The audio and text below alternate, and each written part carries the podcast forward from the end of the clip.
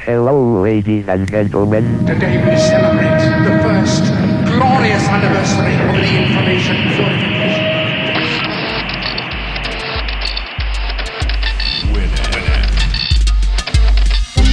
Piratas de Tierra del Fuego. Tecnología del mundo ensamblada en casa.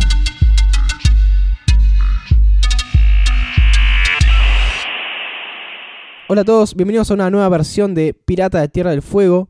Mi nombre es Sandy y como siempre estoy acompañado del el licenciado en, en qué, en informática, Germancho. Eh, técnico ensamblador. Ah, está bien. Pero- Pero quiero que vayas progresando, Bueno, de a poquito. licenciado en ensamblaje. Dale. Con todo lo que estoy aprendiendo puedo terminar siendo un ingenieri. Un Ingenieri. ingenieri, el ingenieri. Ingenieri. No, no, no, no confíes. No, mis- los títulos que yo expendo no están autorizados Ah, no. ni por el Ministerio de Educación, así que no. Es medio matufe lo que te estoy vendiendo acá.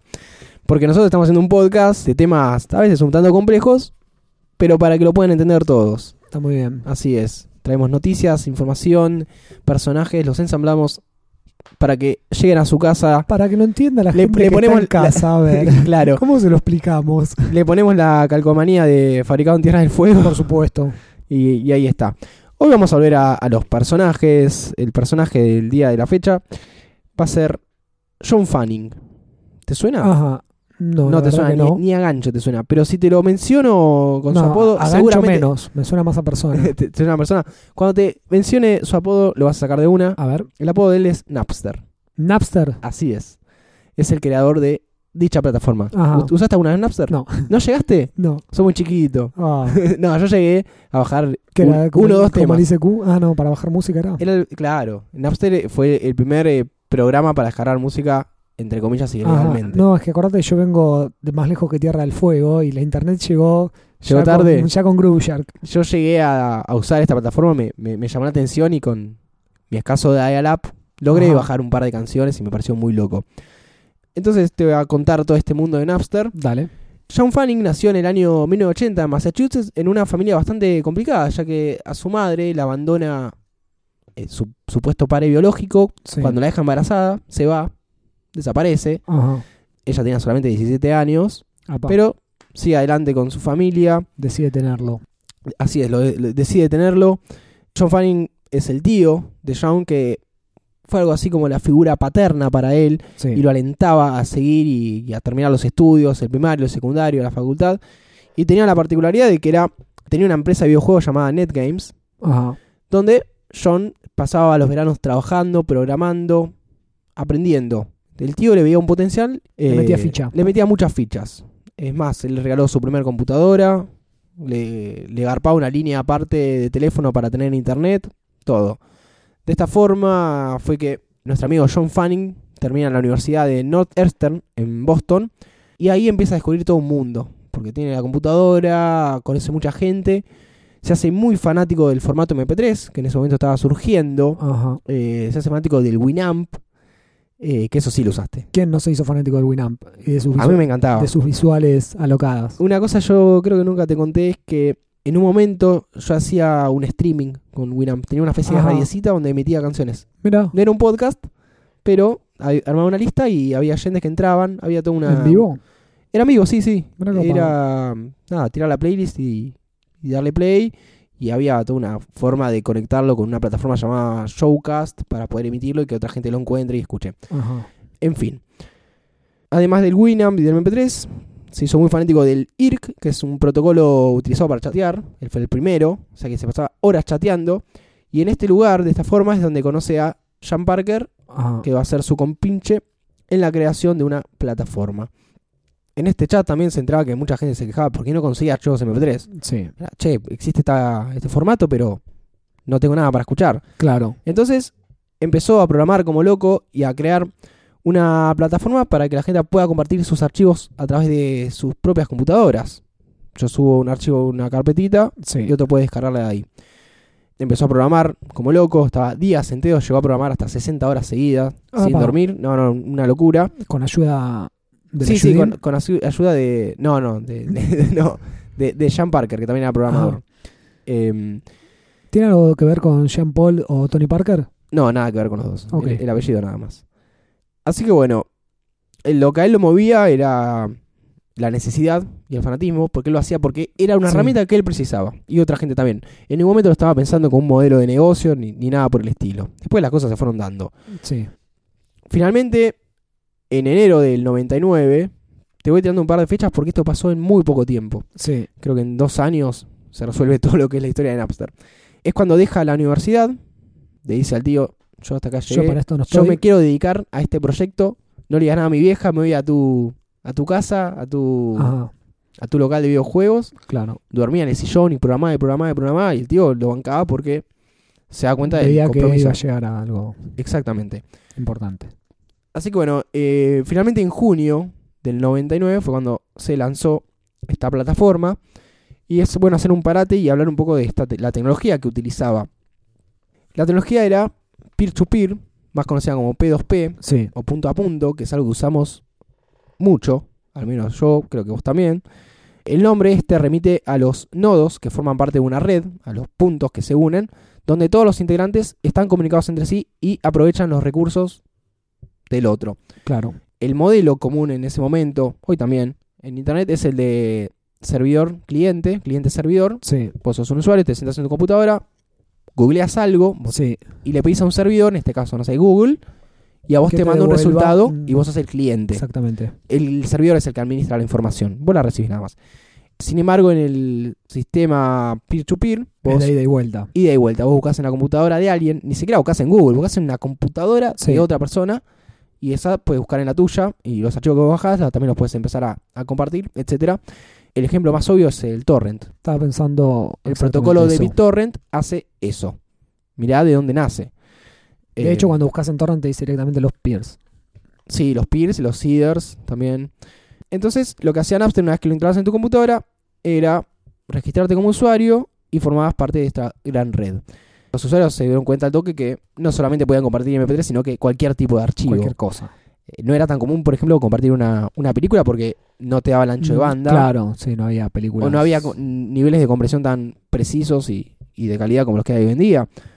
Pero terminamos en el torrent, que es lo que hacemos. Sí, Los problemas empezaron a finales de ese mismo año, del año 99, cuando la RIA, en español sería la Asociación de Industria Discográfica de Estados Unidos, decide demandar a la empresa. ¿Por qué? Porque se dieron cuenta que había Están canciones. algo ilegal. Claro, che, ese tema es de un artista y tiene derechos. Hay que pagar las regalías. Así que bueno, exigían una indemnización de mil dólares por cada canción que se haya compartido. Una locura, Eh. una locura. Y su argumento era de que el intercambio de archivos era robar, así, de una, robar. Eh, los usuarios pensaban lo contrario y defendían es- la idea porque decían que compartir es una propiedad intrínseca y natural de Internet. Internet está hecha para compartir es Exactamente. lo que argumentaban los usuarios que defendían el sistema. Para ese entonces Napster estaba creciendo, creciendo. Ellos no Sí. entendían nada. Así, Ahí ya se había armado un grupo de gente y que lo ya- acompañara. sí, sí, no, ya tenía como una, una oficinita, un par de, de- de empleados. Pero no entendían nada porque de por sí la idea era muy loca. Vos Sí. estás permitiendo que una persona X entre a tu computadora a sacar archivos. Y funcionaba al punto de tener 25 millones de usuarios. Claro. al principio, después se escaló a como 60. Es más, en algunas universidades empezaron a proveer Napster, no tanto por los problemas legales, sino porque ocupaba todo el ancho de banda. Los estudiantes estaban Claro, todo el día estaban bajando todo y el tiempo compartiendo música. Dijeron, no, vamos a sacar Napster, no se puede usar. Era la única solución que habían encontrado en el momento. El pico de popularidad, a ver si esto lo recordás o te suena de un lado, fue cuando no la RIA, que está, es esta, es que es la industria discográfica, Sí. sino una banda, o mejor dicho, miembros de una banda, demandaron personalmente a Napster. Ajá. ¿Te suena esto? ¿Quiénes eran? Es, la, es metálica. No se sabe si fueron guiados por la industria, si fue decisión propia, Sí. no sé cuáles fueron los motivos, pero cuando se enteraron que sus canciones estaban rotando libremente y gratuitamente por internet, Ah, se ¿cómo que no pusieron nos como locos. pagan? Nos falta la plata para ¿Cómo? llegar a fin de mes. Sí, sí, no, no puedo pagar eh, el, avión para mi hijo. Eh, y, y se pusieron como locos, en realidad, cuando el demo de I Disappear, un disco que están por lanzar, apareció en Napster antes de que se lance oficialmente. Ah, pa. Se podría usar- utilizar la palabra se liqueó, leaked, se filtró. Ahí están como locos, o sea, no puede ser. Así que en el año... Pero alguien lo largó ahí. alguien- y bueno, alguien lo largó y Ajá. terminó en, en la red de Napster. Tal vez uno de los miembros de Metallica. para hacerle juicio. para hacer quilombo. Así que en el año 2000, Fanning recibe una demanda de todos los miembros de Metallica que pedían que se saquen todas sus canciones del, del servicio. Ajá. Eh, hubo una gran puesta en escena. No fue solamente, che, te mando un abogado, saca las canciones. Sino que aparece Lars Ulrich, uno de los miembros, con, Pateando la puerta. pa- con, uno, con un montón de cajas, cajas tipo de oficina, Sí. eh, llenas de papeles, donde supuestamente está el listado de los más de 300.000 usuarios que tenían canciones de Metallica. Apa. Así, mu- todo muy. eh, Sí. no me sale la palabra, muy viejo, muy antiguo. Pero bueno, en vez de mandarle unos archivos, no, toma, te mando un montón de cajas y caía Claro. con la carretilla con las cajas. Así bueno, pedían que saquen sus canciones de, de Napster. Napster lo que hizo fue casi al instante bloquear a- el acceso a 300.000 usuarios aproximadamente. E inclusive tenían empleados que se dedica- dedicaban específicamente a buscar palabras similares a Metallica, porque se dieron cuenta, la, la gente se dio cuenta, si yo subo una canción que se llama Metallica y el nombre del tema, Sí. me lo van a borrar. Claro. Si pongo M3, A, T y así, Claro. guardo un con nombre raro, no se van a dar lo cuenta. escribís como en código, Claro, en lo- código adolescente. en código adolescente, exactamente, código de, de Messenger. Eh, entonces tienen emple- empleados específicamente dedicados a buscar combinaciones posibles de Metallica y después de otras bandas. Una perlita fue cuando John Fanning fue invitado a los premios en TV a entregar un premio y el tipo cayó con una remera de Metallica. No. Cayó con la remera y ah, sí, me lo dio un amigo, no sé qué. Un agitador. Y se lo ve a Lars Ulrich, que estaba ante el público, bostezando, haciéndose como no me importa nada, eh, a la gilada ni cabida. Claro. Así que pueden buscar en, en YouTube, eh, y está el videito Este Es- ese, eh, ese momento de glorioso. ese momento, es que es glorioso, sí. Eh, bueno, en junio del 2000, la RIA obliga, con una orden judicial, el bloqueo del material de todos los artistas que tenían derechos de autor, Que eran casi todos. que eran casi todos, sí. Pero también había gente que subía su propio material, Ah, o sus propios archivos. claro. En julio, un mes después, Napster anuncia una alianza, porque ellos siguen trabajando. Como Sí. que están, contratan un abogado especialista en tecnología, todo, y siguen laburando. Y los juicios se- se extienden. Se van extendiendo, sí. Eh, bueno, anuncia una alianza con Liquid Audio, una empresa, para usar la tecnología de protección de derechos de autor y combinar las dos cosas que estaban, que estaban teniendo. Porque en un punto, Fanning quería eh, respetar los derechos de autor Claro. quería hablar con la industria y bueno, compramos los derechos, buscamos una forma para que la gente pueda usar Napster legalmente. Sí. Y así pasaron y pasaron cosas, siguieron teniendo juicios o, o tuvieron apelaciones, eh, así hasta que una jueza exigió el cierre total de Napster y bueno, se llegó a un acuerdo. en en un momento no daba más. En el juicio lo que unas cosas que se hicieron fue revisar todos los mails de las personas de, de Napster, Oh. de los empleados, buscando por ejemplo la palabra palabras clave, por ejemplo piratería. Ajá. Si en algún momento algún empleado dijo piraterías porque ellos asumían que lo estaban haciendo era ilegal, Claro. los terminan descubriendo, te destapó la olla y bueno, terminan llegando a un acuerdo de pagar 26 millones de dólares, los cuales no tenían, en el caso de volver a abrir la empresa. Claro. Ahora Napster sigue existiendo, puedes entrar en napster.com, pero porque lo que ellos lograron vender fue la marca. Ajá. Así que funciona con una plataforma de streaming donde te haces una cuenta, pagás y escuchás artistas. Creo que también puedes ca- bajar las canciones, los discos. Una especie de Spotify, iTunes. Pero no, no son ellos, Claro. es otra empresa. En resumen, en solamente 15 meses, Napster logró revolucionar el mundo informático y la industria discográfica, cambiando e instalando nuevos conceptos Sí. hoy usamos plataformas de, de audio t- todo el tiempo, se crean eh, plataformas de streaming, Sin poner un sope. o poniéndolo. O Eh, poniéndolo, Antes no estaba la bueno. alternativa. Sí, Claro. vos podés tener Spotify gratuito, tenés publicidades, pero Sí. escuchás gratuito. Sí, sí, sí. Eh, o pagás muy poca plata. Antes no tenías y ni, tenés la, todo. ni la chance. No estaba la chance, exactamente. Lo mismo pasó con el material audiovisual.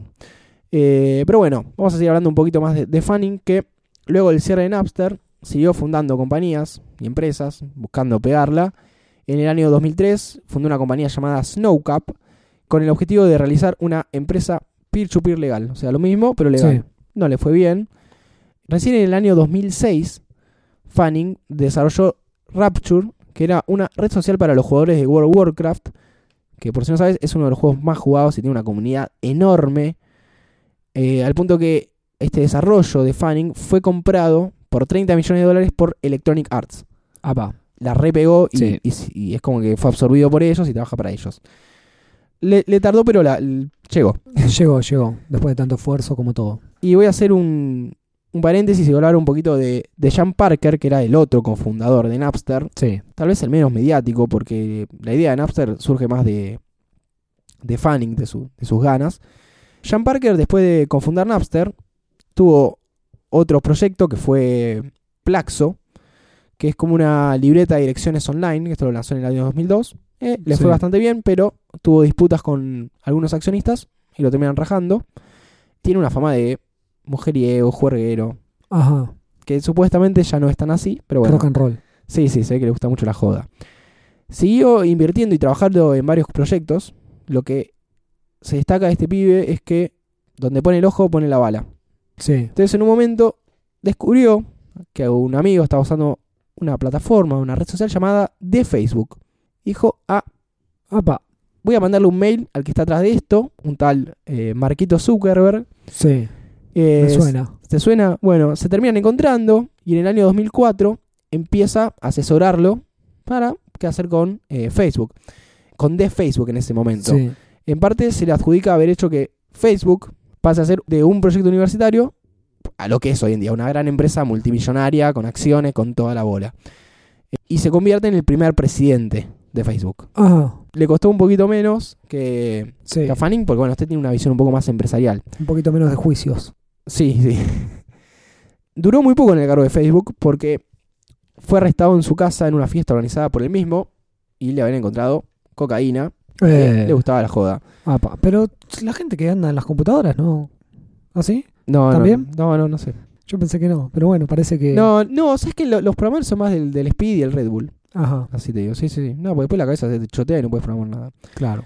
Aunque bueno, en este momento, cuando lo arrestaron todo, Zuckerberg lo bancaba. Tipo, Sí. ponía las manos en fuego por él. El escándalo lo forzó a renunciar y, bueno, dejó de ser presidente. Siguió siendo accionista de la compañía, pero ahí, en un segundo plano. ¿Qué, qué edad tiene este tipo? Más o menos lo mencionaste. Y ahora tiene unos 35 años. Si Napster lo empiezan cuando tienen 18, 19 años. Ah, No, o no, sea, no, son está, pendejos. está perfecto para estar organizando una fiesta y que lo encuentren lleno de cocaína. Claro. En la película y de con Jo- mucha plata. Va, no sé si en ese momento tenía tanta plata. No, bueno, pero ahora- ya siendo presidente de Facebook, bueno, Ahora, en su- en eh, un principio no era lo que es ahora, pero. No, no, ahora tiene mucha guita el chabón. Eh, están tipo entre los millonarios de Forbes, toda la bola. Claro. Bueno, sigo hablando un poco más de Facebook. Dale. En la película de Social Network, dirigida por Fincher, Sí. él es interpretado por Justin Timberlake. Apa, Así. claro, es un, un pendejo re loco. Así que si no vieron la película o si la vieron, No la vi todavía. la bueno, tengo- cuando la veas vas a ver que el está personaje de Justin Timberlake es el loquito este de Napster. Están mis pendientes. Actualmente Parker, mirá lo que son las vueltas de la vida, está en el directorio de Spotify. Apa, Es eh, un accionista y gracias a él Spotify llegó a Estados Unidos. Es una empresa sueca ah, mirá. y el tipo, como te decía, vio ahí, esto es el futuro, puso 15 millones de dólares, invirtió Spotify. Eh, una de las, cosas mu- de las cosas más interesantes que pasaron fue que, además de pasar de Napster, hizo todo este recorrido hasta llegar a Spotify, en el año 2012 se reunió públicamente con Lars, Lars Ulrich de Metallica, cuando se anunció que toda la discografía de Metallica iba a estar en Spotify. Te- mirá, mirá cómo terminó, cómo... Tomás Buto le dijo. Entonces vos, si tentás Spotify, sin pagar puedes escuchar Metallica. Así es. Así son las vueltas de la vida. Eh, bueno, eso fue todo de este personaje. Es como un doble personaje. Yo quería centrarme más igual en, en Fanning. Sí. Y vamos a un destacado Dale. para cerrar este, esta versión 1.12 de Pirata de Tierra del Fuego. Netflix, ya que estamos hablando de streaming y de cosas Sí. legales, barras ilegales, tiene un laboratorio dentro de su empresa. De monos. Sí, tal vez. tal vez una idea surja que hagan monos que hacen tal cosa. Y ahora te vas a enterar. Donde, bueno, la gente puede proponer ideas. Sí. Y una de las que surgieron fue The Switch, que es un botón, el cual vos podés tener en tu casa. Sí. Un botón nada más. Lo apretás y cuando lo apretás, apretás pasa lo siguiente. Tu teléfono se pone en estado de no molestar, se apagan las luces, se prende la tele, se te arma una lista de películas y series de Netflix, se te pide delivery Apa. y ya está. Te pasás toda la noche. Eh, eh, ponele que es viernes, Sí, se cayeron todas las salidas, no pasa nada. sí. Daminita dijo que no. apretás el botón, ya Es el, está. Eh, es el botón de emergencia. El botón de emergencia, te resolvió todo. Lo interesante es que no es que Netflix está vendiendo este botón, sino que se diseñó y se puede bajar desde un sitio que es Make It, hace esto, makeit.netflix.com y tenés todos los códigos, tenés el, el modelo tenés para imprimir el botón, tenés... Te lo la- armás. Sí, tenés la- el esquema, los circuitos, todo. Entonces, ahora es cuestión de, de sentarnos y esperar que alguien lo haga. De hecho, creo que en un par de semanas en, en YouTube va a empezar a ver videos de gente usando el botón. Sí. Y lo Tenés bueno que es que- tener tu casa Sí, bueno, por ejemplo, tenés que tener acondicionada para que. sí, luces inteligentes, eh, una tele copada, que tu teléfono acepte enviar eh, mensajes vía API, vi- vía Wi-Fi para que Claro. lo puedas poner en estado de no molestar. A ver, la idea está buenísima. Tenés que tener ciertas nociones de programación, Sí. pero yo creo que esto va a disparar a que gente haga otras cosas. No sé, creo que el botón además, Claro. no sé. eh, me prenda el ¿qué puede hacer? sillón este que me da masajes. Exactamente, y puede hacer un montón de cosas. Obviamente, sí, tenés que tener un montón de equipos preparados con el internet de las cosas para que Claro. funcione. Los invito a entrar a makeit.netflix.com, buscar The Switch y poder bajarse el circuito, los modelos, investigarlo. Bueno, tal vez te lo puedes programar sin tantas cosas. Te dedicas a Sí, algunas sí, puede vos ser y que el otras al botón solamente- Si no tenés las luces inteligentes, por ejemplo. Claro, que el botón solamente te, te ponga una lista automática y te, apa- te prenda la tele. y Claro. nada más. Eso, eso está eh, muy interesante. Así que bueno, ese fue el destacado de esta versión de Pirata de Tierra del Fuego. Nos despedimos hasta la próxima. Así es. Mi nombre es Sandy. Mi nombre es Germán. Eso fue todo. Chau, chau. Adiós.